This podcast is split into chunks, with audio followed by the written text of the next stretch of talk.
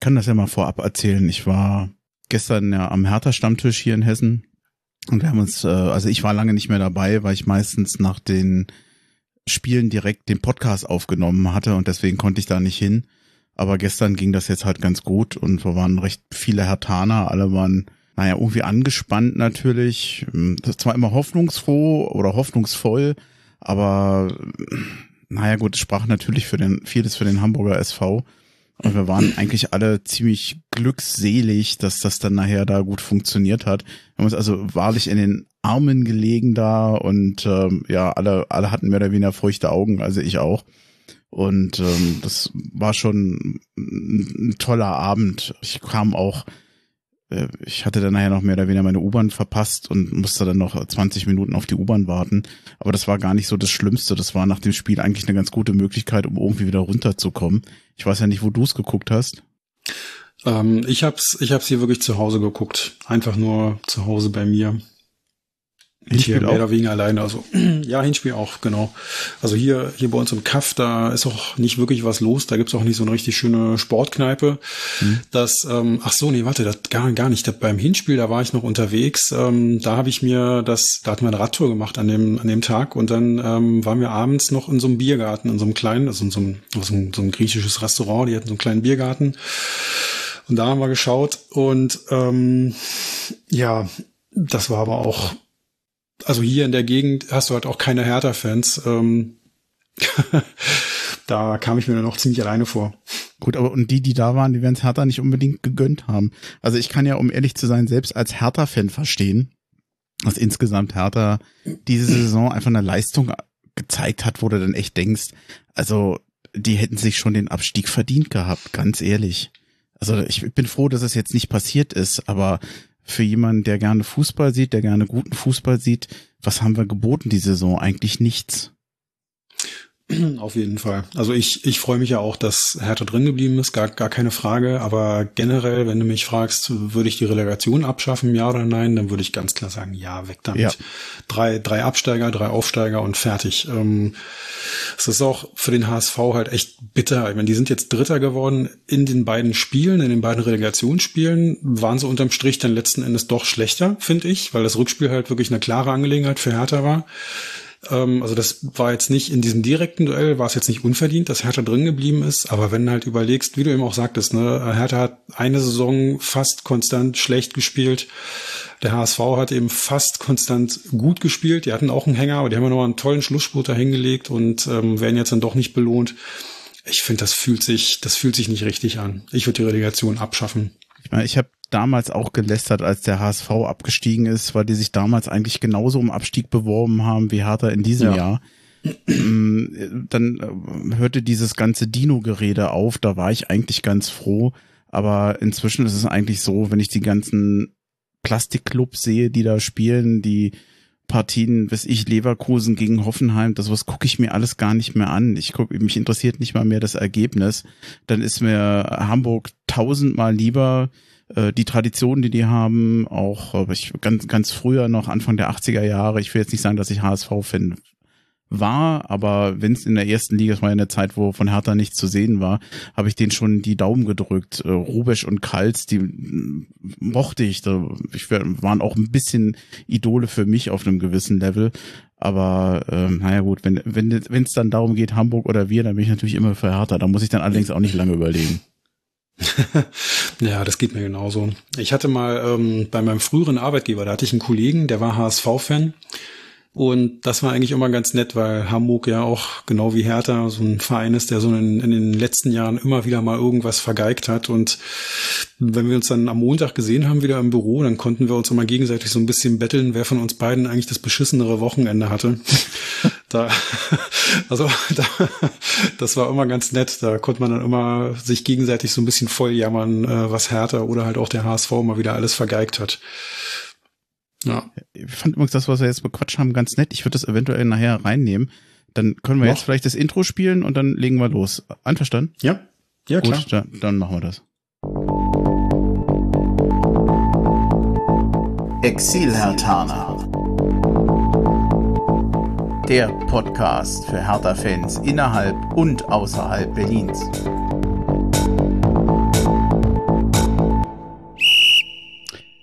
Hallo Hertha-Fans in Berlin, in Brandenburg und weiter weg. Hallo Exilhertaner. Ich grüße euch zu einer neuen Ausgabe des Exilhertaner Podcasts. Es ist die Folge 87. Ich bin Bremchen und in der Leitung ist der Chris in Ergrad. Ich grüße dich. Hallo Bremchen und Hahohi an alle da draußen. Ja, ey, wir haben große Erleichterungen heute beide gehabt oder gestern schon gehabt, weil wir dann wussten, nicht nur Hertha ist in der Klasse geblieben, sondern wir wussten auch, wir können darüber reden, dass sie in der Klasse geblieben sind oder den Klassenerhalt geschafft haben und wir heute nicht über einen Abstieg reden müssen. Selbstverständlich war das nicht. Du ähm, hattest ja vorab schon so ein bisschen erzählt, wo du das geguckt hast. Ich habe vor dem Spiel so ein bisschen die Hoffnung gehabt, gerade weil so gar nichts mehr für Hertha sprach, weil die HSV-Fans so euphorisiert waren, weil es in der Presse überall stand, ja, eigentlich ist Hertha schon abgestiegen und das ist nur noch eine Formalie eigentlich, dass Hertha runtergeht. Ich habe gedacht, na, angeschlagene Boxer, die sind gefährlich. Vielleicht ist es bei Hertha auch so. Wenn die ein frühes 1 zu 0 schießen, die Hertha, dann könnte das Ding richtig nochmal drehen und die HSVer, die, die, die Hamburger, die kriegen dann den Dreh nicht mehr. Ganz so schlecht war der Gedanke nicht. Es ist ein bisschen so gekommen, oder? Ja, das war ziemlich prophetisch. Ich habe das gelesen. Ich glaube, mit dem so Boxer, weit das will ich nicht glaub, gehen, aber die, die Richtung, die stimmte. Aber das mit dem angeschlagenen Boxer hast du, glaube ich, auch auf Twitter geschrieben. Und da hatte ich nur gedacht, ja, aber auch der muss halt wenigstens mal zuschlagen, sonst bringt das auch alles nichts. Oder du musst hoffen, dass der andere Boxer über seine Schnürsenkel stolpert. Aber haben sie ja dann Gott sei Dank auch mal gemacht. Aber im Prinzip war das für mich auch so die, die große Hoffnung, dass ich gedacht habe, also alle schreiben den HSV schon nach oben und, und äh, keiner setzt mir einen Pfifferling auf Hertha. Und vielleicht passiert's gerade jetzt mal, ähm, wir hatten ja eben auch schon mal so ein bisschen über die Vergangenheit so geredet. Der HSV ist ja auch ein Verein, der wirklich schon viele schlimme Jahre gehabt hat. Wenn du jetzt auch mal überlegst, ne, drei Jahre lang in Folge Platz vier. Dieses Jahr hätten sie es fast wieder geschafft auf dem vierten. Haben wir nochmal einen tollen Endspurt hingelegt, aber im Prinzip bleibt jetzt unterm Strich, die haben vier Jahre in Folge ganz knapp den Aufstieg, den Wiederaufstieg ver, ähm, verpasst. Und das ist natürlich auch bitter. Und das war so ein bisschen auch meine Hoffnung nach den drei Jahren in den letzten, also nach den drei letzten Jahren, dass den vielleicht dieses Mal dann auch doch nochmal die Düse äh, geht, wenn Hertha halt groß aufspielt und mehr mit dem frühen Tor, das war natürlich echt Gold wert.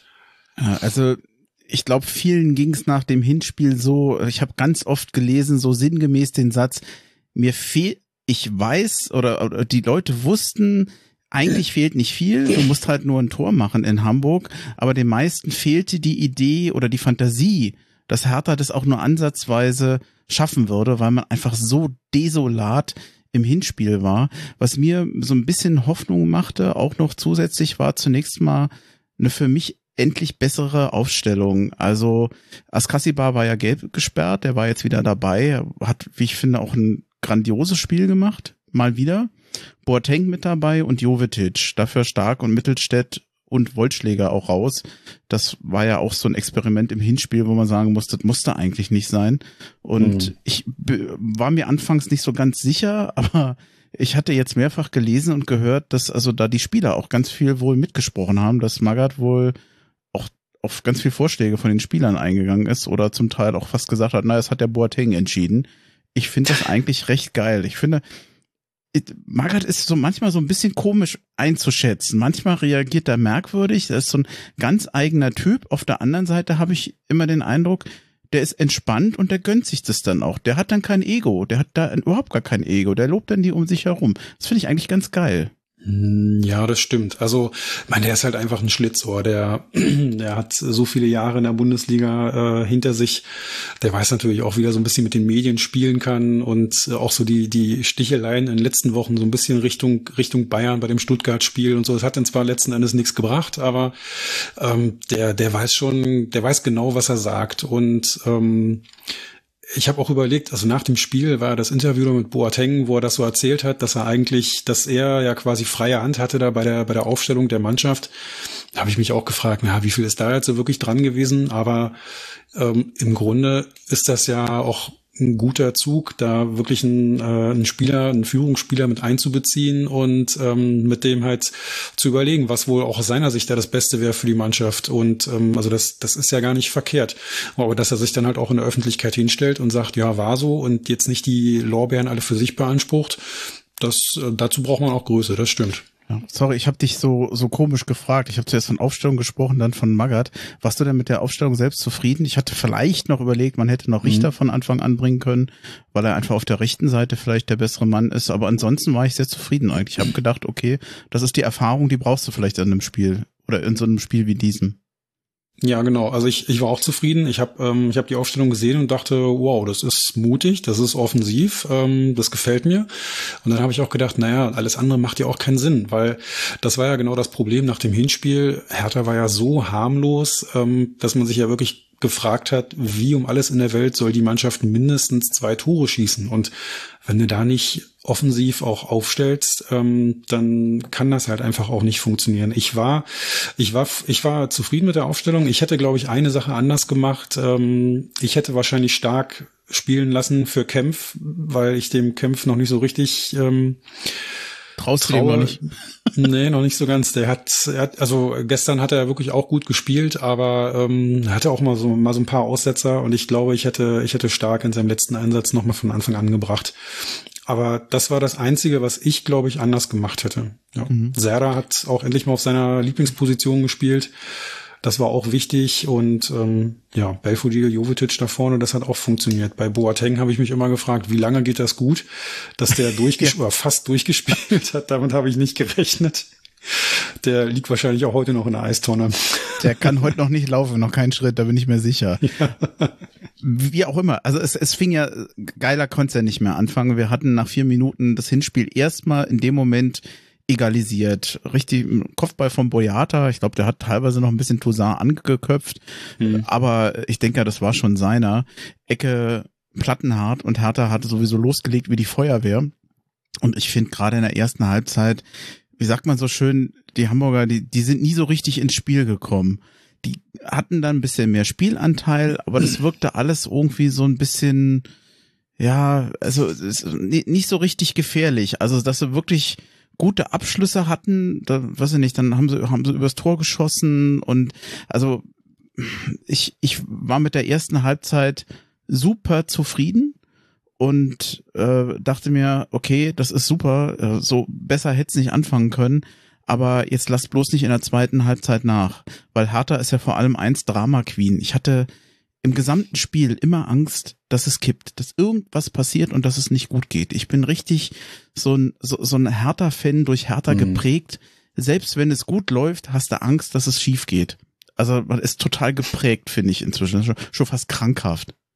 Ja, auf jeden Fall. Also es ist ja wirklich so, du rechnest ja eigentlich schon fast damit, dass, dass es nochmal knallt irgendwie, ne? Und mhm. gerade jetzt auch bei den letzten Spielen in dieser Saison, da war es ja nun mal auch immer so, ne? Das, also auch auf den anderen Plätzen dann, das späte Tor von Stuttgart gegen Köln und die Gegentore, die Hertha nochmal kurz vor Schluss gekriegt hat. Ich habe selbst, selbst in der 96. Minute, als der Toussaint rot bekommen hat, da habe ich gezuckt und dachte, Alter, das war jetzt echt unnötig. Und wenn die jetzt noch das 2-1 kassieren und die Verlängerung mit zehn Mann spielen müssen, na Prost Mahlzeit. Also selbst da, obwohl eigentlich ja schon alles klar war, das waren ja die letzten Sekunden und das war im Prinzip völlig wurscht. Selbst da habe ich dem Braten noch nicht so ganz getraut. Pass mal auf, lass uns einfach zur zweiten Halbzeit kommen. Ich glaube, wir brauchen ja das, das Spiel in, in, in der Detaillierung, in dem Detaillierungsgrad gar nicht mal. Wir haben so viele auch andere Themen, dann nehmen wir uns die Zeit lieber noch was für was anderes. Mm, mir war schon, also ich finde insgesamt war das das ganze Spiel unterhaltsamer als das Hinspiel. Alleine nicht nur, weil es von der Spannung äh, lebte, sondern weil Hertha einfach auch mehr gegenhielt und eigentlich war das in der zweiten Halbzeit ein ganz interessantes Hin und Her. Ich, was habe ich hier mehr? 54. Minute. Da gab's von Plattenhardt mal so eine so eine schöne Situation, wo der von äh, wo glaube ich alle mit einer Flanke rechneten und der hat dann einfach auf die kurze direkt auf die kurze Ecke gezielt. Der Keeper von den äh, Hamburgern ist gerade mal noch so rangekommen. Fand ich eine ganz geile Aktion. So wie überhaupt Plattenhardt darf man ja nicht vergessen 1 zu 0 vorbereitet, 2 zu 0 geschossen, mhm. kommen wir gleich zu. Und mal ganz nebenbei auch Boyata. Ich glaube, man kann Boyata wirklich berechtigt für vieles kritisieren. Die Art und Weise, wie er sein Kapitänsamt äh, ja. ausführt, die Ausstrahlung oder die fehlende Ausstrahlung, die er hat. Äh, aber ich finde, er hat eigentlich ein bockstarkes Spiel gemacht. Und äh, der saß ja nachher auch nach dem Abpfiff auf dem oder lag auf dem Rasen und war wohl am Heulen oder so. Also vielleicht schätzt man ihn auch falsch ein. Vielleicht ist es einfach auch ein sensibler Mensch, der das nicht so zeigen kann. Ich habe keine Ahnung. Aber ähm, ich, ich finde, das Lob wäre verdient. Ich weiß nicht, wie du siehst. Ich sehe es auch so und ich habe mir die Frage halt auch gestellt, ob man dem Boyata nicht sogar einen Gefallen tun würde, wenn man eben die Kapitänsbinde einfach wegnimmt, weil so der der Lautsprecher ist er wirklich nicht und ja. gerade auch in den in den letzten Spielen, die sehr schwierig waren, da hat er sich ja auch nie vor die Kamera gestellt. Ähm, das haben wir dann auch immer, also das das fand ich ja auch immer total absurd eigentlich, dass dann unter anderem auch Marcel Lotka ähm, als fünfter Torwart, der dann auf einmal reingeworfen wurde, da äh, bei mehreren Spielen nach dem Spiel vor der Kamera stand und auch die Aktion mit den Trikots da erklärt hat und so, ne? Ähm, das waren Dinge, da hättest du eigentlich auch von einem Captain erwartet, dass der sich da mal dann reinstellt. Ähm, und das hat er alles nicht gemacht, aber spielerisch war das gestern wirklich richtig gut von ihm. Nicht nur wegen dem Tor, der hat hinten auch gut abgesichert und der hat gerackert. Und was du eben sagtest, ähm, das, ist, das ist mir auch aufgefallen, wie er nach dem Spielende da lag. Da hast du halt auch gesehen, ähm, das war halt keine, also man hätte sich auch einfach nur grenzenlos freuen können oder so, ne? Und das war keine, keine reine pure Freude, sondern hast, finde ich, bei ihm richtig gesehen, wie viel Druck da auf einmal mhm. dann doch von ihm abgefallen ist und dass er einfach völlig erledigt war. Ich glaube auch, da hat, das hatte viel mit Druck zu tun. Das ist eine, eine, eine Erleichterung, wenn so alles aus dir rauskommt, wenn es vorbei ist, wenn du es geschafft hast. So sah ja. das auch aus, ja. Ja, 2-0, 63. durch Platte. Ich hatte vorhin, da du eben Twitter erwähnt hattest, ich hatte vorhin auch noch mal bei Twitter was losgeschickt, weil ich war mir echt nicht sicher. Ich bin mir bis jetzt immer noch nicht ganz sicher, ob der wirklich absichtlich war, weil es im Hinspiel diese verunglückte Flanke gab und bei mhm. dem Freistoß dachte ich auch, das ist ja witzig, schon wieder eine verunglückte Flanke. Aber bisher jeder, den ich darauf anspreche oder jeder darauf antwortet oder eigentlich überall bekomme ich immer das gleiche Feedback. Natürlich war das Absicht. Dann, dann erspare ich mir die Frage eigentlich schon fast. War es für dich auch eher Absicht? Ja, also für mich sah das auch so aus, als ob er den wirklich genau so mhm. reinbringen wollte. Ähm, ich habe auch, ähm, ja, ich, ich gucke ja auch immer sehr gerne äh, auf, auf Twitter, was die Hertha Bubble da so macht. Und irgendjemand hatte da auch, ich habe es jetzt leider nicht offen, sonst würde ich auch gerne sagen, wer das geschrieben hat, aber ich weiß es nicht, sorry. Irgendjemand hatte da auch geschrieben, das ist halt so ein bisschen auch der Unterschied zwischen der ersten und der zweiten Liga. Beim HSV ging so ein, so ein Ding als äh, mhm. Sonntagsschuss irgendwie rein und keiner weiß warum. Und Plattenhardt macht den halt wirklich bewusst ähm, das waren ja fast so, also auch wenn das eine kein Freistoß war vom HSV, aber es war ja doch ähm, doch ganz gut vergleichbar, ne, wie die beiden Tore da gefallen sind. Das 2-0 war richtig geil. Also das, das nahm, ich, ich war zwar immer noch wahnsinnig nervös, aber das nahm so ein bisschen Druck, weil man dachte, okay, sollten die Hamburger mal treffen, ist es wenigstens noch nicht aus. Was, was ich aber, wo ich mich wahnsinnig drüber geärgert habe, dass dann die irgendwann ein Pyro aufs Feld geflogen kam, 66. Minute. Und ey, tut mir leid, also ich habe ja sowieso, ich bin jetzt alles andere als ein Pyro-Fan aber es kam ja wohl aus der Härtekurve, wie doof man mhm. sein kann, so ein Ding dann noch auf das Feld fliegen zu lassen. Jetzt mal abgesehen davon, dass sich da erste, was erstmal das Schlimmste ist, dass sich da jemand verletzen könnte, falls da genau jemand steht. Es ist natürlich auch auch bescheuert, weil äh, was was was soll denn das bitte bringen? Wenn das irgendjemand trifft und sich irgendjemand verletzt, dann wird das Spiel naja vielleicht anders gewertet. Also ich, mhm. ich, ich ärgere mich über sowas wahnsinnig, weil es einfach, ich sehe den Sinn nicht. Ich sehe, ich sehe nur Schaden, der da draus entstehen kann. Ja, ich sehe das ganz genauso. Also ich habe da auch eine ganz klare Meinung. Ich finde dieser ganze, sorry, der ganze Pyro-Scheiß, der gehört nicht ins Stadion. Jedenfalls nicht in die Fankurve. Wenn man das irgendwie vielleicht organisiert oder so vor der Kurve macht, ähm, mag das noch was anderes sein. Aber da habe ich, ähm, weiß ich nicht, da bin ich total dagegen. Ich habe ähm, ich habe das selber mal erlebt, als ich früher noch in Berlin gelebt habe, ähm, auch in einer, in, einer, in einer Kurve dann war, da habe ich irgendwann selber mal einen Böller an den Kopf bekommen. Und ähm, da ist Gott sei Dank nichts weiter passiert. Ich habe mich nur riesig erschreckt und hatte eine Beule, aber der ist dann halt von meiner Birne abgeprallt und dann ein paar Reihen weitergekullert und dann auch erst fünf Sekunden später explodiert. Also da war auch noch ordentlich Lunte dran. Aber das war halt auch so ein Moment, wo ich halt auch selber dachte, ja, schönen Dank, wenn ich, wenn der jetzt wirklich hochgegangen wäre, genau in dem Moment, äh, an dem der mir an den Kopf geflogen wäre, dann äh, hätte da sonst was passieren können. Und Also deswegen äh, bin ich da vielleicht auch ein bisschen, ein bisschen extremer, aber ich, ich finde sowas gehört einfach nicht ins Stadion, äh, auch wenn das ja viele von der Stimmung äh, toll finden, also mit Bengalos und sowas, ne? Ich, ich halte da gar nichts von. Ich wollte gerade sagen, also ich glaube, wir beide sind vielleicht in der Form tatsächlich, ich will nicht sagen eine Ausnahme, aber es ist ja bei weitem nicht so, dass wir dann stellvertretend für viele stehen. Also viele mögen mhm. das, viele unterstützen das. Ähm, ich weiß das, aber auch dann, auch dann, ich sag mal, kann man das ja in der Hand behalten oder was auch immer. Also man muss ja nicht unbedingt aufs Spielfeld. Also das ist für mich dann einfach auch nochmal was anderes und ein anderes. Also die meisten sagen ja selber, äh, Pyro bleibt in der Hand. Also zumindest die Bengalos da und der ganze Kram. Mhm. Also, äh, naja, also war für mich eigentlich das, das einzige Negative an diesem Tag, was ich doof fand. Ich bin froh, dass es nicht ins Auge gegangen ist, aber ähm, braucht man jetzt nicht unbedingt. Ja, dann, dann den, den Rest, den habe ich mal wieder, ich habe mir zwar noch ein paar Situationen aufgenommen, äh, aufgeschrieben, aber den Rest habe ich teilweise nur noch in Trance erlebt. Was habe ich gemacht? Je später das Spiel war, ich bin nachher, also wir haben ja in der Kneipe geguckt, ich bin nach draußen vor die Kneipe gegangen, habe mich an die frische Luft gestellt, habe durchgeatmet und habe versucht, durchs Fenster auf den Monitor zu gucken, damit ich ab und zu doch noch sehe, was passiert. Einfach um mich irgendwie so ein bisschen abzuregen, weil ich immer nur dachte, ey, Hertha kann Drama. Bitte nicht wieder wie gegen Bielefeld in der letzten mhm. Minute irgendein Ausgleich. Bitte nicht wieder gegen Dortmund, wo in Stuttgart noch das Tor fällt. Ich hatte keinen Bock, da eine Verlängerung zu haben mit Elfmeterschießen und dann vielleicht nachher noch abzusteigen, weil ich dachte, ey, dann wenigstens äh, nicht so, wie sagt man immer, ein, ein Schrecken ohne Ende, ein Ende ohne Schrecken sozusagen. Nee, ein Schrecken ohne Ende. Äh, das wollte ich nicht unbedingt. Naja, gut, also ist uns erspart geblieben, trotz der gelb-roten Karte. Und ich fand übrigens ziemlich geil in diesem ganzen Jubel, der danach war. Ich habe es mir extra nochmal aufgeschrieben, den Christensen. Äh, mhm.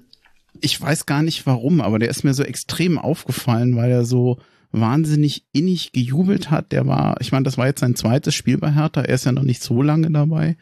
Und ich hatte echt den Eindruck, der ist total voll mit dabei, wie soll ich sagen, voll integriert, der war so begeistert und freudig. Also mir hat das, ich, fand das sympathisch. Mir ist, ist mir angenehm aufgefallen. Ja, das ging mir auch so. Also der hat wirklich toll gejubelt und ähm, du hast ihm irgendwie, also du hättest ihm auch irgendwie abgekauft, dass der schon seit, keine Ahnung, zehn Jahren in der Hertha-Jugend ja. ist und jetzt irgendwie seinen Profivertrag hat und da richtig für brennt. Ne? Und ich muss auch sagen, also wenn man mal so überlegt, äh, man, man fragt sich auch mal, wer waren so die, die besten Spieler des Spiels, finde ich diesmal ganz schön schwierig, weil da eigentlich keiner abgefallen ist. Aber, aber ich finde äh, Christensen der hat eine Wahnsinnsrelegation gespielt. Man muss sich das mal überlegen. Ne? Der ist am Saisonbeginn für drei ja. Millionen gekommen, ja. als Nummer zwei, um Schwolo Konkurrenz zu machen. Schwolo hat wirklich eine schlechte Saison gespielt und dann kamen Verletzungen und auch Corona und alles Mögliche noch hinzu.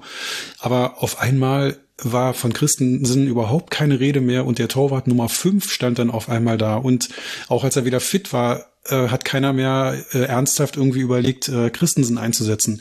Da muss ich mich doch, also wenn ich mich mal in, in ihn reinversetze, da muss ich mich doch auch fragen, was denken die denn eigentlich von mir? Die trauen mir doch hier offensichtlich gar nichts zu. Der, das, das ist ja eine Katastrophe, wie sich das alles für mich entwickelt. Und dann, und dann wirst du, dann kriegst du deine Feuertaufe praktisch wirklich in der Relegation, wo es in dem, für den Verein echt, also sportlich, wirtschaftlich ums Überleben gilt, geht und dann machst du so eine Leistung, also auch auch im und Hinspiel. Kriegst das muss noch ich mal, so ein unglückliches Gegentor in dem Spiel. Äh, genau, das das wollte ich mich gerade mal sagen. Er hat er hat auch im Hinspiel eine richtig gute Partie gespielt, finde ich. Und ich ich finde auch, dass das Gegentor, also natürlich sah er da doof aus, weil diese Bogenlampe war einfach ein Scheißschuss, aber das war ja auch niemals so gewollt. Der ist ihm ja abgerutscht, das hat er ja auch gesagt, ähm, der Reis. Und ich glaube, da hätte vielleicht auch ein Kevin Trapp oder ein Neuer oder so sich gestreckt und hinterher geguckt und sich dann gefragt, was war das denn jetzt für ein Scheiß? Hm. Also das war einfach echt unglücklich und er hat sich aber überhaupt nicht aus dem Konzept bringen lassen und hat trotzdem weiter gut gespielt und auch im Rückspiel hat er eine gute Partie gemacht. Er hat einmal so eine Aktion gehabt, da hat er nach vorne abklatschen lassen, wo ich irgendwie dachte, um Gottes Willen, wenn da jetzt ein Nachschuss kommt, dann, dann ist der drin. Ich weiß gar nicht mehr genau, wer das war. Es war in der zweiten Halbzeit irgendwann, aber der hat schon, also der, der hat, der hat auch unglaublich viel Ruhe ausgestrahlt und äh, hat einen, hat einen tollen Job gemacht. Der hat auch tolle Abwürfe gehabt. Ähm, ich fand, er hat richtig gut mitgespielt. Und ich muss sagen, im Laufe der Saison war ich selber auch ziemlich kritisch, als so die, die Kritik an Schwolo immer größer war. Und habe auch gedacht, naja, willst du den da jetzt reinwerfen oder machst du nicht doch mit Schwolo weiter? Ich glaube, ich hätte mich auch nicht getraut, ihn früher ins Tor zu stellen. Aber hätte man vielleicht machen sollen. Ja, gut, das also ist top, für uns wirklich eine als Fans aber auch schwer zu beurteilen, weil wir haben, wir konnten Ja. den ja nicht wirklich sehen. Also ich fand es immer nur Mhm. verblüffend, wie viel den immer haben wollten, obwohl man ja nie auch nie den gesehen haben konnte in dem Spiel. Jedenfalls nicht bei den Profis. Genau, also da, da, da, da siehst du halt, wie unzufrieden ähm, die meisten dann doch wirklich mit Schwolo waren. Ne?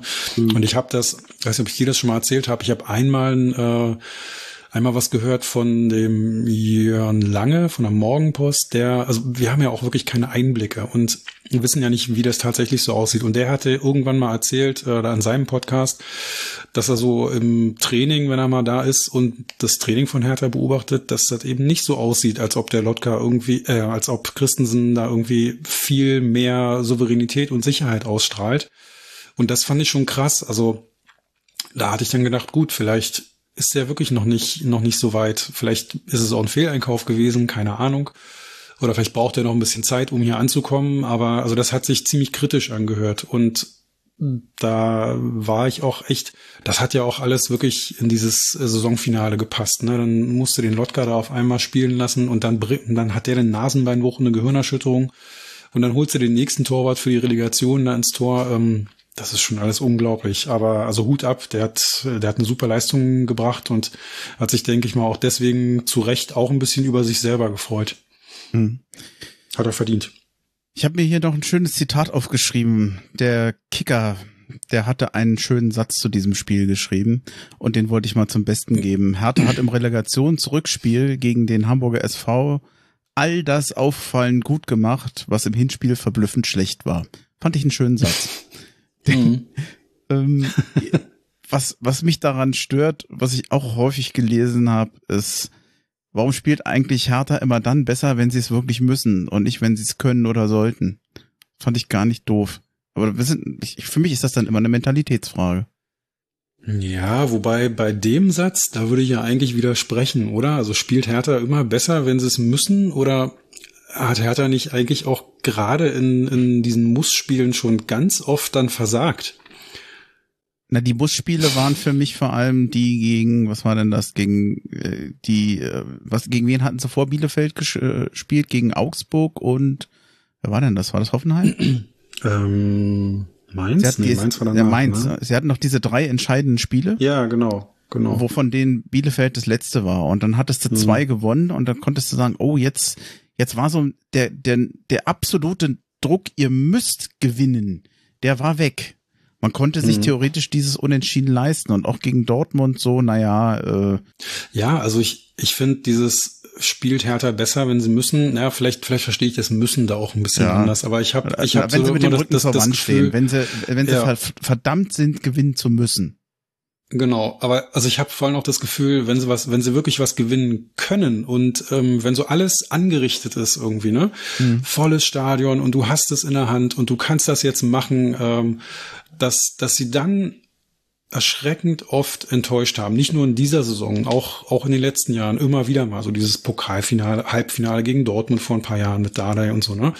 Das das sind immer so Spiele, wo du denkst, wo wo man vorher denkt, jetzt kann Hertha mal wirklich was tun fürs eigene Image. Ähm, jetzt können die mal hier ein richtig tolles, äh, einen richtig tollen Punkt machen, ins Finale kommen oder oder ja ein ganzes Stadion begeistern, wenn es endlich mal ausverkauft ist, weil ist ja nun mal auch nicht so oft der Fall.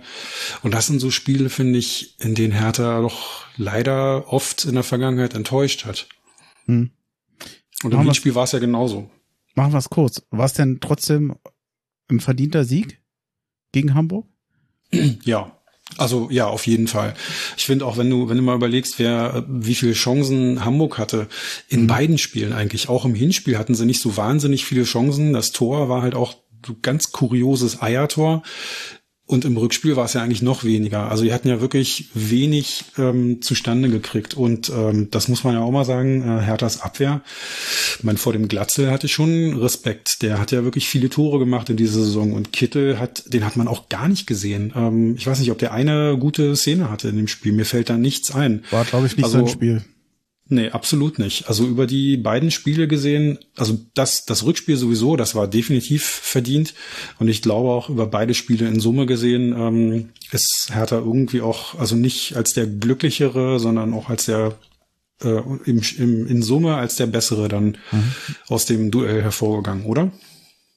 Ja, ich, ich hatte, ich fand das in Ordnung. X-Codes war übrigens bei 0,57 zu 0,98 für Hertha. Mhm. Also die, die Güte der Chancen, die war durchaus auf der Berliner Seite und die Schüsse aufs Tor 8 zu 16 für Hertha. Dabei kamen von den Hamburgern drei aufs Tor, von Hertha sieben. Also wenn es jetzt um Genauigkeit der Schüsse geht. Mhm. Also das war schon in Ordnung. Ähm, weiß ich nicht Zweikampfe waren okay, Ballbesitz war Mehrheit bei Hamburg. Also ähm, ich, ich finde, das, das war zu vertreten und ich glaube, das hat im Nachhinein auch nicht niemand wirklich so richtig ernsthaft angezweifelt. Also ich habe wenig gehört im Nachgang, weder von Hamburger noch von Berliner Seite, dass irgendjemand gesagt hat, das sei nicht verdient gewesen.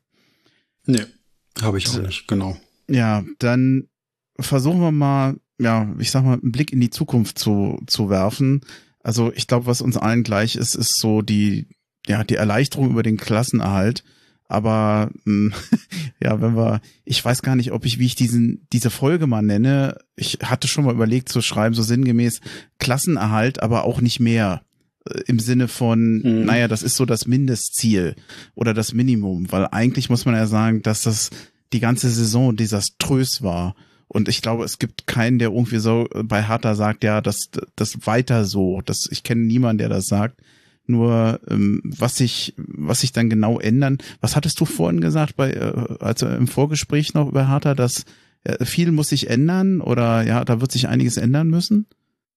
Ich krieg den Satz nicht mehr zusammen. Ja, ich, ich, ich weiß es auch nicht mehr genau, wie es mhm. wortwörtlich war, aber aber genau das ist ja der Punkt. Die Saison war wirklich schlecht und ähm, also um das nochmal abzubinden, ich bin total froh, dass es trotzdem mit dem Klassenhalt äh, geklappt hat. Es gab ja doch einige, die mhm. wahrscheinlich mhm. irgendwie gesagt haben, na ja, mein Gott, dann steigen sie halt ab und dann wird er mal so richtig durchgefegt und neu anfangen in der zweiten Liga. Aber ich glaube, das siehst du auch so wie ich. Das, das ja. ist scheiße. Also das, das funktioniert nicht. Das kostet immer noch mal ganz viel Kraft, ganz viel Substanz. Die besten Spieler verlierst du. Und Hertha hat ja nun mal wirklich auch schon jetzt drei, also mindestens drei sehr, sehr schwierige Jahre hinter sich, wenn die jetzt abgestiegen werden. Also ich habe wirklich Angst gehabt, dass Hertha dann auch nicht wiederkommt. Dass es eher so dann Richtung Kaiserslautern, 1860 München oder sowas geht oder Karlsruhe, die ja auch lange in der dritten Liga waren und ähm, also weit davon entfernt sind, wieder in der Bundesliga zu spielen. Also diesmal habe ich gedacht, wenn die absteigen, ähm, das ist längst nicht gesagt, dass sie dann im nächsten Jahr wieder, wieder oben mitspielen. Und deswegen bin ich wahnsinnig froh, dass sie drin geblieben sind. Aber ja, das kann nicht so weitergehen. Also find, du hast es bei den Spielern ja auch gesehen, wie viel Druck da war, wie viel Erleichterung dann nach dem Spiel da war.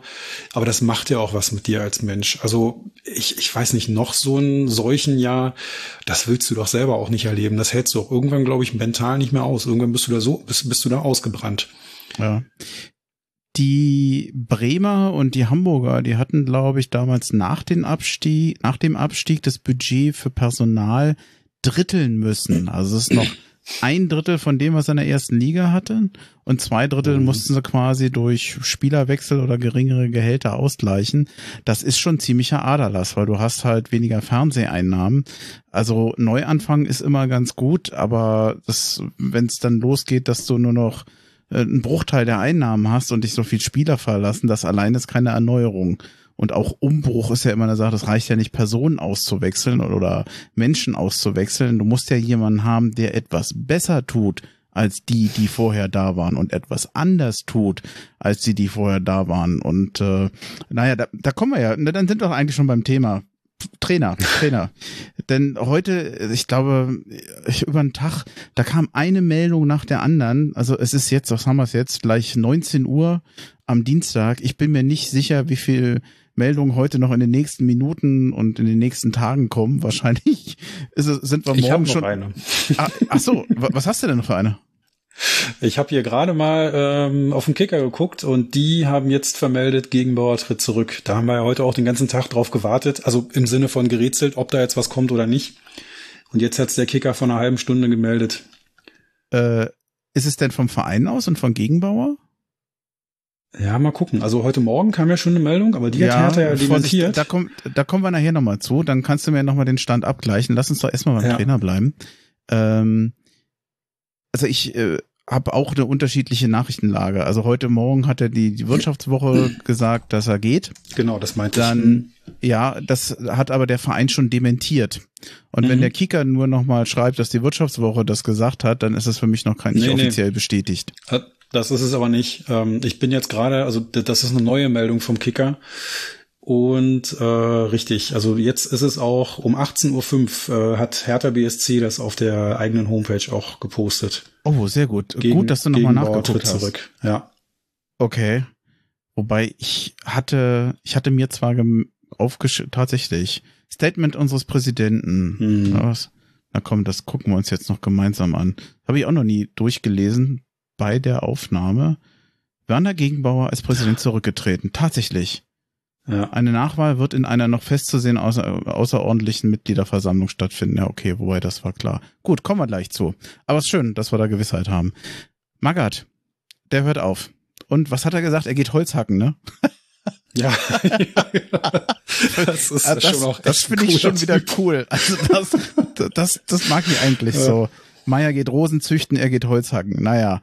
Ja, äh, und trinkt eine Tasse Tee dabei wahrscheinlich dann oder so.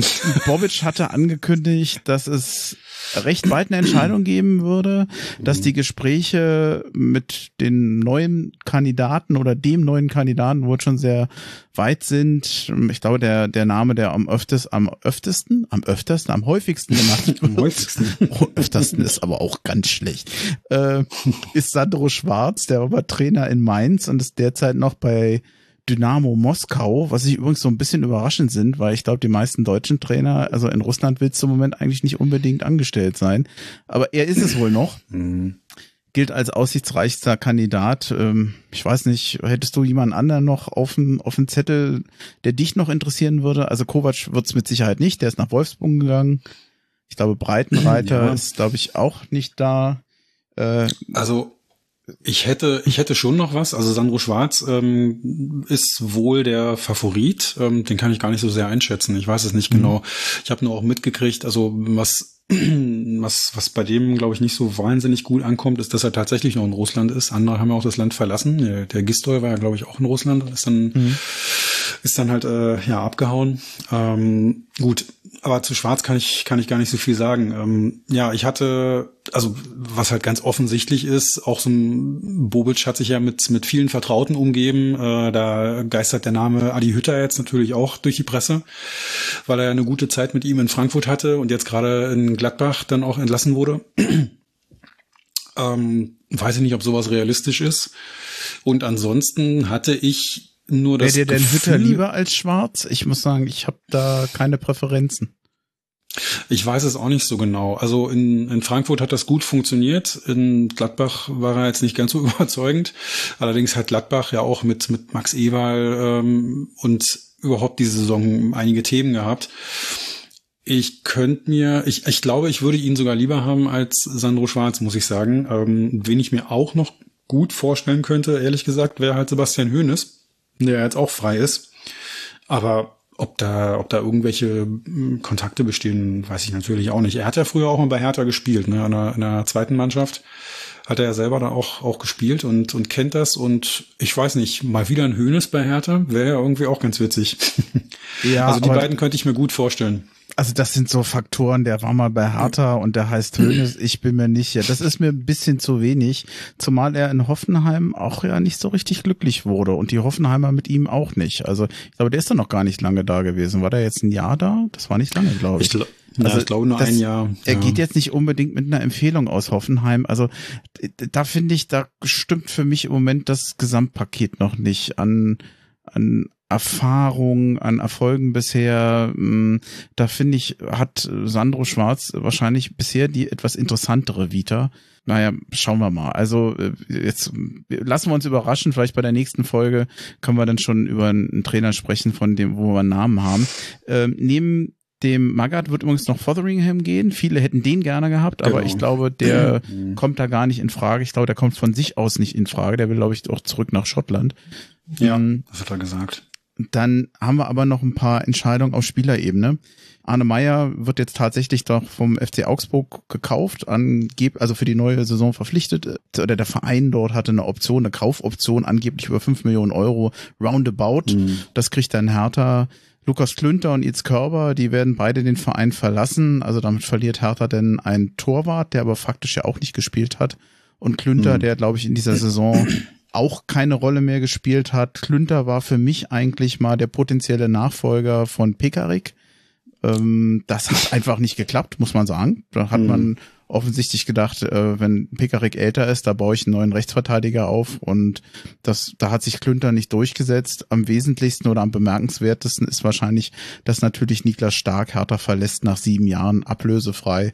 Ich hoffe, dass er noch mh, mm, zumindest auf der Mitgliederversammlung einen entsprechenden Abschied bekommt, den er sich mit Sicherheit auch wenn ich nicht immer ein Fan von Niklas Stark war, er hat war auch oft Teil der Probleme, Teil des Problems in der Abwehr. Natürlich nichtsdestotrotz ähm, neben dem Platzen sehr, sehr freundliche Persönlichkeit und sieben Jahre bei einem Verein hast du ja heute auch nicht mehr regelmäßig.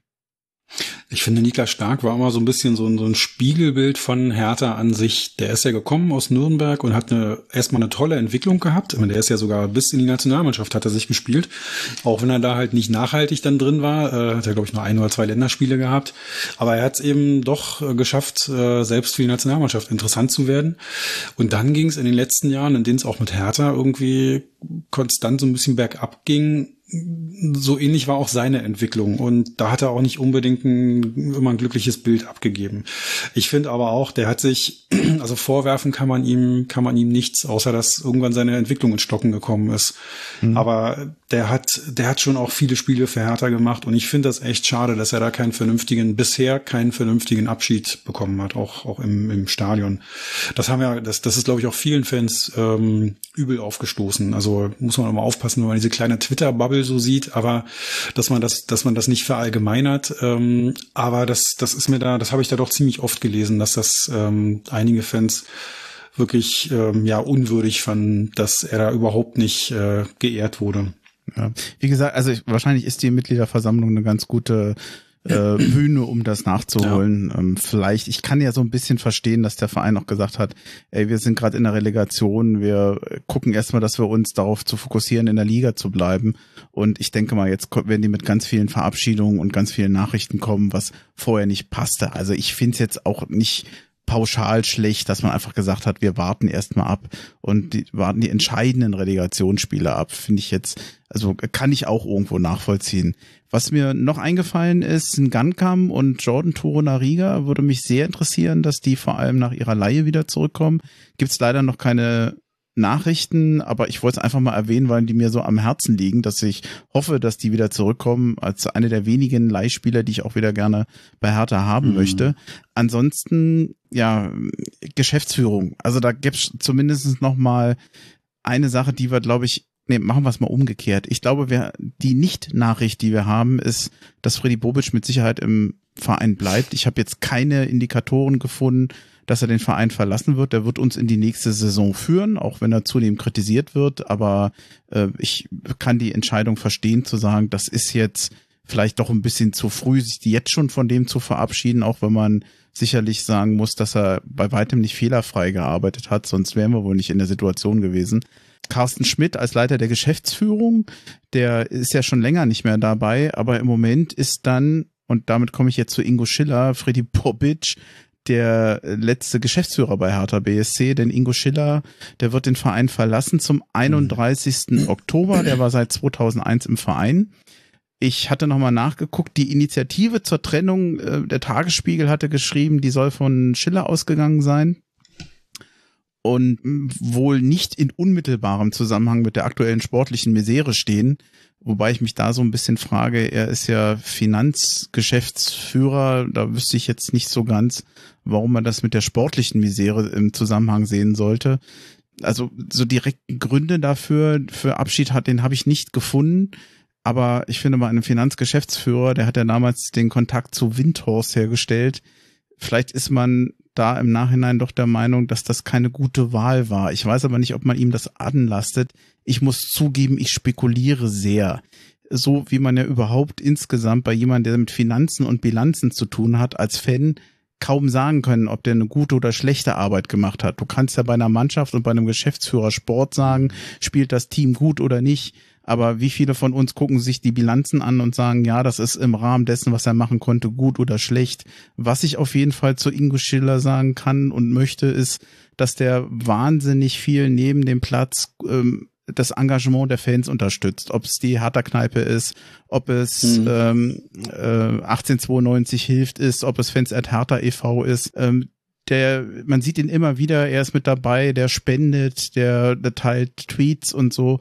Und das finde ich ausgesprochen nett. Ich finde ihn da sehr fannah und das muss man so oder so, wie man zu seiner Arbeit vielleicht steht, aber für mich ist das absolut ein, ein, ein fan-nahe Hartaner gewesen, auch mit Leib und Seele und ich finde es schade, dass er geht und über das, was er im Finanzgeschäft gemacht hat, da sollen andere urteilen. Das war das mein Wort zum jetzt, Sonntag. Das, genau. ich überlege jetzt gerade, das hast du schön Habe ich dir noch viel Themen übrig gelassen? Ja, äh, danke. genau. Ich mache mal einen Haken dran. Nee, also bei, bei Schiller kann ich auch gar nicht so viel sagen. Ähm, der, das, das ist ja gestern bekannt geworden und das habe ich äh, so nach dem Spiel nur so am Rande mitbekommen und heute, wie gesagt, auch eigentlich den ganzen Tag bis jetzt zur Aufnahme gearbeitet. Ich weiß nicht, was das für Hertha bedeutet. Ich weiß nicht, ob das ähm, ich weiß nicht, wie, wie wichtig äh, er gewesen ist für die Kontakte zu Sponsoren, zu Investoren und ob das jetzt gut oder schlecht ist, wenn er, wenn er aufhört, ähm, muss ich erst mal, echt mal gucken, ähm, wie, wie, wie ich das selber bewerte. Was ich halt kritisch finde, ist, dass Friedi Bobic, das hast du ja eben auch gesagt, im Prinzip eigentlich so, so da alleine jetzt auf weiter Flur ist und schalten und walten kann, ähm, wie er will. Das ist ja auch in dieser Saison öfter mal gesagt worden, dass auch durch, durch Carsten Schmidt, der dann auch nicht mehr da war, so dass das Korrektiv da irgendwie gefehlt hat. Ja. Und ähm, naja, sagen wir mal so, also ich habe auch mal gesagt, diese Saison, also man muss dem Bobic auch Zeit geben äh, für den Umbau. Das geht nicht alles von heute auf morgen und äh, diese Saison hat dann Freibrief. Aber wenn man die Saison mal bewertet, dann sind einige Entscheidungen von ihm schon doch fragwürdig gewesen und ich denke, also auch durch äh, auch durch den Trainerwechsel, durch die Verpflichtung von Korkut äh, hat er auch maßgeblich dazu beigetragen, dass es wirklich, ähm, dass es wirklich hauchdünn geworden ist in dieser Saison. Das muss er sich halt auch ankreiden lassen. Ähm, das wären wären spannende Zeiten. Ja. Ähm, der wird keinen langen Sommerurlaub haben. Naja gut, die, nächstes Jahr wird für Bobic entscheidend sein. Also er wird sich ja. so eine Saison, wie sie jetzt war, nicht nochmal leisten können. Äh, ich finde allerdings auch, es ist immer wichtig zu sagen, dass der Kader von Hertha BSC immer noch im Wesentlichen geprägt ist von Michael Preetz. Der hat da ein schweres Erbe gehabt. Ich würde vielleicht in dem Kontext, ich würde ganz gerne mal zwei Tipps geben. Ich werde zwei Links an diese Folge hängen. Einmal ein Artikel vom, ich glaube, Steffen Rohr. Ich hoffe, ich habe den Namen richtig in Erinnerung zu Hertha BSC. Äh, ein ganz toller Artikel auch zum Wirken und zum wie, wie er die Arbeit von Freddy Bobic einschätzt. Habe jetzt keine Zitate rausgeschrieben, aber wie gesagt, ich hänge einfach den Link ran. Und was ich gerne mhm. noch machen würde, was, äh, falls du es noch nicht gelesen hast, äh, eine ganze Kette von äh, Tweets, ein Thread von dem Yannick Höppner, der ist Journalist hm. beim RBB. Der ist super. Hm. Und der hat so unter der Überschrift oder dem, unter der Einleitung Klassenerhalt, was passiert jetzt bei Hertha BSC, hm. sehr viel geschrieben. Der scheint auch mit sehr vielen Mitarbeitern äh, gesprochen zu haben. Und das ist ein, wie ich finde, sehr interessanter, sehr, sehr interessante Kommentare und Beschreibungen Manchmal muss man allerdings vielleicht ein bisschen aufpassen, gerade wenn du mit Mitarbeitern redest und die äußern sich vielleicht kritisch über Chefs, du weißt manchmal nicht, ist es denn jetzt vielleicht ein, ein Mitarbeiter, der einfach sich nicht ja an andere Zeiten anpassen will, der einfach jetzt andere Vorgaben kriegt oder wo einfach mal durchgegriffen wird, weil es nicht läuft und jetzt beschwert sich der Mitarbeiter oder ob du wirklich da einen unfähigen Chef hast. Also du müsstest eigentlich manchmal eine Gegenmeinung hören, was denn die anderen dazu sagen. Das fehlt natürlich ein bisschen. Das sollte man vielleicht manchmal mit Vorsicht lesen, aber ich fand es hochinteressant und auch da hänge ich den Link mit an die Folge ran. Dann haben wir noch ein Thema und da sage ich jetzt am besten gar nichts so, ich dir wieder alles wegnehme. Was hältst du denn vom Rücktritt von Gegenbauer? Ja, also ich find's, ähm, ich find's nicht bedauerlich. Also er ist ja als Präsident auch in den letzten Jahren wirklich gar nicht so richtig in der Öffentlichkeit in Erscheinung getreten. Das fand ich immer ein bisschen schade. Also das war jetzt nicht so, dass er das Gesicht von, von Hertha BSC war. Mhm. Und ich, ich finde es nicht bedauerlich. Die Frage ist natürlich dann immer, wer wird der Nachfolger? Und ähm, wird es danach besser oder vielleicht noch schlechter? Und das ist ja im Moment noch, noch alles ganz offen. Also keine Ahnung, wenn, ähm, also das, das der Worst Case aus meiner Sicht wäre, wenn da jetzt wirklich äh, ein, ein ganz enger Vertrauter von, von dem Investor, von Lars Windhorst da als Präsident wird, weil da würdest du im Grunde eigentlich diese 50 plus 1 Regel mit aushebeln. Ne? Wenn er das schafft, da jetzt ein Präsidenten ins Amt zu heben, der der äh, also seine naja Marionette ist jetzt auch zu viel gesagt, aber, aber der ruhig, der im Prinzip wirklich seine seine Interessen aus, ja ja, der seine Interessen äh, verfolgt, dann hat Windhorst letztlich halt doch die Kontrolle über über Hertha halt indirekt über diesen Weg und das ist, glaube ich, das ist, glaube ich, gefährlich. Ähm, oder was heißt, glaube ich? Also das, das, das wäre super gefährlich. Das würde, würde dem Verein, glaube ich, eher schaden. Deswegen, ähm, also das Gegenbauer zurücktritt, das, da blutet mir das Herz überhaupt nicht. Ähm, aber es wird halt spannend zu sehen, wer der Nachfolger wird. Hm. Also ich finde es richtig, ähm, dass, dass diese Zeit bei Hertha BSC zu Ende geht. Ich finde allerdings zum guten Ton gehört auch, ich glaube, es ist ja tatsächlich ein Ehrenamt, äh, auch dann demjenigen zu danken für eben auch die gesamte Zeit und das gesamte Engagement, auch wenn man nicht mit allem einverstanden bin. Und ich finde, das, das steht auch Gegenbauer zu, der, glaube ich, sehr oft dem, zum Verein gestanden hat, vielleicht in Zeiten, wo es, also man, es man heißt ja immer, er hätte manchmal noch äh, Geld in den Verein gesteckt oder oder gestützt, wenn es mal eng war. Ich weiß nicht, ob das stimmt, aber ich habe das sehr oft gelesen. Andere werfen ihm vor, dass er äh, schon aus beruflichen Gründen, ich will jetzt nicht sagen, sich am Verein bereichert, aber dass das nicht immer ganz uneigennützig ist. Ich äh, kann, kann sowas nicht beurteilen, ich will sowas auch nicht weitergeben, aber es gibt eine sehr unterschiedliche Meinung zu ihm, aber ich finde trotz allem, also ein Dank gebührt ihm auf jeden Fall, auch wenn es jetzt wahrscheinlich an der Zeit war, jemand anderen ranzulassen, der es meines Erachtens besser macht und vielleicht vor allem auch anders macht. Ja, das, also Dank, ähm, genau, dass man die Leute, das ist ja nicht nur bei Niklas, bei Niklas Stark so, dass man die Leute vernünftig verabschiedet. Das gehört auch zum guten Ton dazu. Ähm, eine Sache wollte ich noch eben sagen ähm, zu Freddy Bobic. Ähm, hast ihn ja auch so ein bisschen verteidigt mit dem schweren Erbe. Das stimmt schon. Also es ist natürlich ein Riesenkader und also auch wenn man jetzt mal überlegt, wie die, wie die nächste Saison weitergeht, ähm, da wird mir auch so ein bisschen Angst und Bange, wenn wir, wenn du mal überlegst, was wir für einen riesengroßen Kader haben, wenn diese ganzen Leihspieler auch noch alle zurückkommen für die er vielleicht in seiner Planung überhaupt keine Verwendung mehr hat. Ähm, das, also der, der nächste Umbruch, der steht ja auch bevor. Das, das wird ja gar nicht anders gehen. Und ähm, was ich jetzt zu dem Relegationsspiel nochmal sagen wollte, ist, wenn du da mal überlegst, wer jetzt wirklich die Kohlen aus dem Feuer geholt hat, ähm, dann waren das aber auch Spieler, die Preetz damals geholt hatte. Ne? Ich meine, Plattenhardt hat mit seinen, ähm, mit seinen Toren, mit seinem Tor und seiner Vorbereitung entsch entscheidend beigetragen. Boyata war auch kein Transfer von, von Bobic. Ähm, das waren, Askasiba war auch schon vorher da. Also ähm, das waren jetzt auch Spieler, die wirklich noch so aus der, aus der Preetz-Zeit da ganz entscheidend waren. Mhm. Entschuldige bitte gerade, wenn ich vielleicht ein bisschen unaufmerksam wirke, aber es gibt noch einen Punkt. Ich bin gerade nochmal auf der Homepage von Hertha BSC, weil äh, vielleicht nochmal, ich glaube, viele denken, dass wahrscheinlich schon auf der, der Präsident jetzt bei der anstehenden Mitgliederversammlung gewählt wird. Das ist meines Erachtens, wenn ich diesen Text sehe, so nicht wird es wird eine Nachwahl stattfinden, um die personelle Lücke zu schließen. Der Aufsichtsrat des Hertha BSC e.V. Mhm. wird dafür den Vorbereitungsprozess strukturiert durchführen und die Mitglieder über den Ablauf zeitnah unterrichten. Eine Nachwahl wird in einer noch festzusetzenden außerordentlichen Mitgliederversammlung des Vereins Ende Juni, Anfang Juli 2022 ah. stattfinden. Bis dahin führt der stellvertretende Präsident, Herr Thorsten Manske, kommissarisch das Präsidium. Nichtsdestotrotz wird es eine interessante Mitgliederversammlung. Es wird viel Kritik geben. Ich bin wirklich gespannt, was kommt, aber ich glaube, der Nicht-Abstieg, der wird tatsächlich, ich will jetzt nicht sagen, die Leute glücklicher machen, aber wahrscheinlich milder stimmen als das, was man sich wahrscheinlich sonst hätte dort anhören müssen. Zu Recht. Ja, absolut. Also es wird viel Gegenwind geben und das wäre noch viel, viel krasser geworden, wenn, äh, wenn, auch. wenn Hertha wirklich abgestiegen wäre. Sag mal nochmal, wann ist die Mitgliederversammlung nochmal? Ist die jetzt am Sonntag, am 29.? Die ist am oder? 29. um 11 Genau, Uhr in Sonntag, der Messehalle ne? Mhm. 20. Das ist, äh, was sagt man, Palais am Funkturm ist, glaube ich, die, die äh, Ja. in der Mitte die Mittelhalle.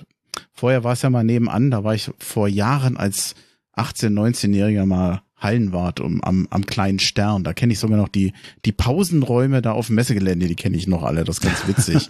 das ist für mich eine, wie eine Zeitreise gewesen, weil das ja 30 Jahre her ist bei mir. Also äh, war aber eine ganz nette Erinnerung. War ein schöner Nebenjob, muss ich sagen. Und man hat für damalige Verhältnisse als Schüler und Student ganz gut verdient. Das ist ja auch nicht Ja, immer nicht zu unterschätzen oder äh, immer ganz nett. Pass auf, wir sind Absolut. durch. Ich guck auf die Uhr. Ich hätte noch, äh, gibst du mir noch eine Minute? Ähm, Ausnahmsweise. ja, klar. Eine Minute, nee, der, die, die muss jetzt sein, weil ich gerade auf den Sonntag übergeleitet habe. Ich habe nämlich noch einen ganz tollen Veranstaltungstipp für alle, die das jetzt äh, hören. Am Sonntag spielt nämlich, am Sonntag könnt ihr live dabei sein, wie Hertha deutscher Meister wird. Das hört sich doch genial an, oder? Ähm, 13 Uhr, da spielt die A-Jugend im äh, Amateurstadion gegen ähm, Borussia Dortmund. Und ich weiß nicht, ob es noch Tickets gibt für die U19. Äh, A-Jugend habe ich gerade gesagt. U19. Ähm, ich weiß nicht, ob es da noch Tickets gibt. Aber da findet jedenfalls das Finale statt. Und ähm, wenn ihr Zeit habt und nicht zur Mitgliederveranstaltung, äh, Ver Versammlung, oh Gott, wenn ihr Zeit habt und nicht zur Mitgliederversammlung geht, ähm, weil ihr nicht könnt oder weil ihr vielleicht gar keine Mitglieder seid, äh, guckt euch das Spiel mal an. Ich war vor vier Jahren, war das, war ich in Oberhausen bei dem letzten Finale von Hertha. Da hat die U19 gegen Schalke gespielt. Vor 10.000 Zuschauern. Arne Meyer hat ein Tor geschossen. War eine richtig geile Nummer. Also wenn man als Hertha-Fan mal eine Meisterschaft miterleben will, ähm, die Möglichkeit hat man ja nicht allzu oft. Geht am Sonntag zur U19. Dann sei aber noch so nett, da, dann habe ich jetzt eine Hausaufgabe für dich für danach. Guck doch mal, ob du noch einen Link dazu hast oder so, ähm, wo man äh, zu, zu dem zur Veranstaltung selbst. Dann hänge ich das noch mit an die Folge. Vielleicht kannst du mir den nochmal zuschicken. Schicke ich dir sehr gerne zu. Tickets ab 5 Euro. Also, das ist machbar. Ja, du kriegst doch Provision bei Hertha, oder? nee, nee, kriege ich nicht. Ich danke dir, dass das kurzfristig noch ging. Ich habe dich ja recht kurzfristig angefragt. Freue mich, dass wir über den Klassenerhalt reden konnten. Und mein Blutdruck ist auch wieder normal. Sehr schön. Ich danke dir auch. Hat mir wie immer sehr viel Spaß gemacht. Und ja, ich hoffe, du musst nicht allzu viel schneiden. Und dann hören wir uns demnächst irgendwann mal wieder. Ja, wobei das Schneiden ist es ja eigentlich nicht. Der Text bleibt ja so, so erhalten, aber ich kümmere mich echt sehr viel um Tonqualität. Also Mhm. dann wird entrauscht, dann wird die Lautstärke angeglichen und äh, falls man mal, weiß ich, im Hintergrund irgendwas knirzt oder knarzt, beim Robert war es, glaube ich, letztens ganz furchtbar der Stuhl. Jedes Mal, wenn er sich bewegt hat, hat er so geknarzt im Hintergrund. Ich habe dann immer die einzelne Spur runtergedreht.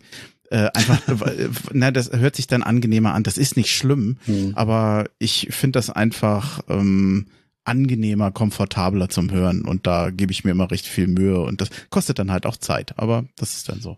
Ja, Das ist Vielen- genau. vielen Dank. Mm, Nächste Folge, da wird es dann mit Sicherheit um die Mitgliederversammlung gehen. Wann genau die kommt, ich weiß es noch nicht. Erstmal vielen, vielen Dank an dich. Ganz liebe Grüße nach Ergrad und HOE Hertha BSC. Ahohe, alles Gute. Ciao.